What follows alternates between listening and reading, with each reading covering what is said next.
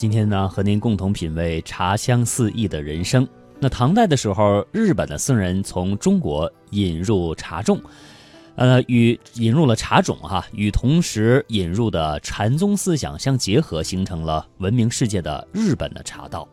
十七世纪的时候，荷兰人把我们中国人饮茶的习惯带到了欧洲，进而呢，形成了欧洲人喝茶的传统。尤其是在英国，下午茶的习俗也是由此而生。在十九世纪之前，世界各地饮用的茶叶呢，都是来自于我们中国。英文当中，茶叶意为呢 tea，就是根据中文的音译的。这个音也是根据当时福建的读音。茶是我们中国人对世界的重要贡献。在我国有一条重要的茶文化交易的通道，这就是茶马古道。通过茶马古道，使得我国的茶文化乃至中华文化和商业文明传播到了世界各地。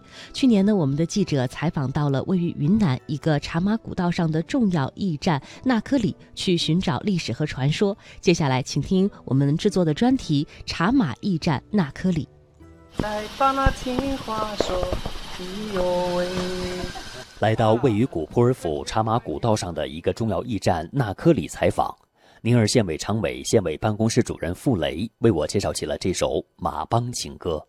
云南省的第二支小河滩水，第一支你知道吗？月亮出来了，哇哇，有有点旋律一样嘛。嗯嗯。这首歌反映了来往于那科里的马帮汉子和当地女孩恋爱的故事。这个女的更等不及。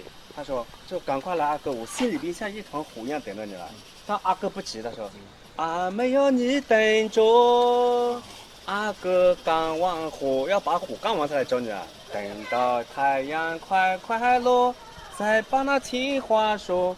哎呦，我爷他说，把火气干完之后，我们再来谈恋爱。”纳科里原来的名字叫马库里，相传无论从哪里出发，想要经过官府大道入京的马帮。都要在纳科里的马店歇脚过夜。进出马店的马帮需要涉水趟过马店前的一条小河，劳累或者睡眼惺忪的马儿面对清凉的河水，都流下了伤心的眼泪，所以被称为马哭里。视马为生命的马锅头几次上书官府，官府为了实现马锅头的心愿，修建了一座长二十余米的、规格为五格的风雨桥。从此，马窟里更名为纳科里，这座风雨桥也成为阿哥阿妹留下动人的爱情故事的地方。从宁洱啊，宁洱县赶马赶到这儿要赶一天，哦，所以在这里有个马店。那个美女呢，又更好些，她男的一般他那个地方就送男的去呢，他就也是唱歌嘛，唱给那个男的就说你要好的去，风雨多，路会滑，你要小心。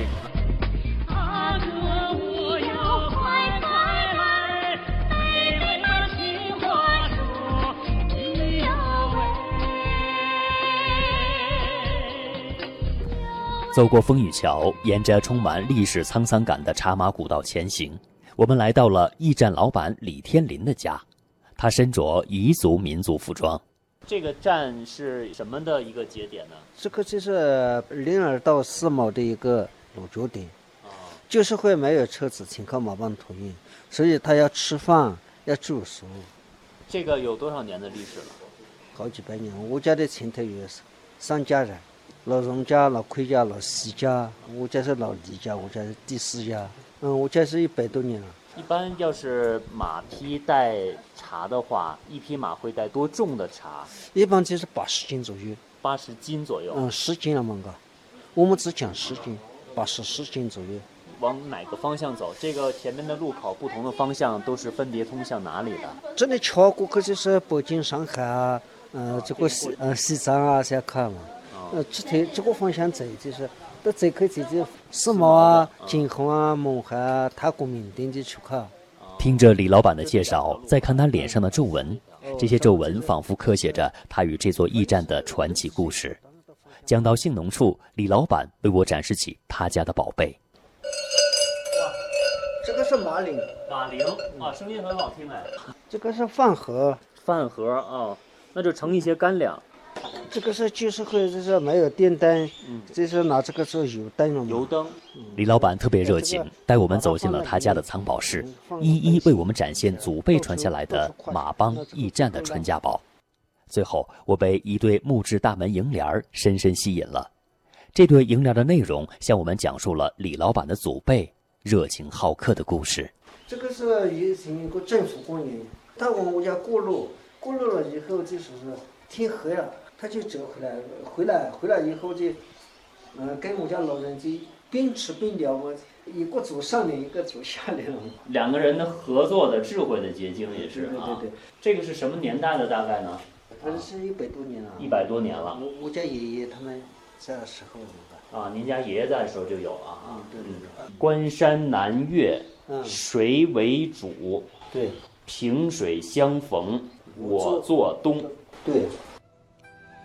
好，刚才呢，我们是一起听到了我们记者哈，其实就是我了，我本人到这个云南普洱市的这个思茅区，它这有一个插马的驿站，它这个驿站呢，现在啊还是一个传统的那个那样的道路啊，青石板铺成的，当然呢也是山间的小道，呃，现在呢，当地人还会经常到那里面去感受当年插马古道的风采。现在呢，当地也会流行我们叫。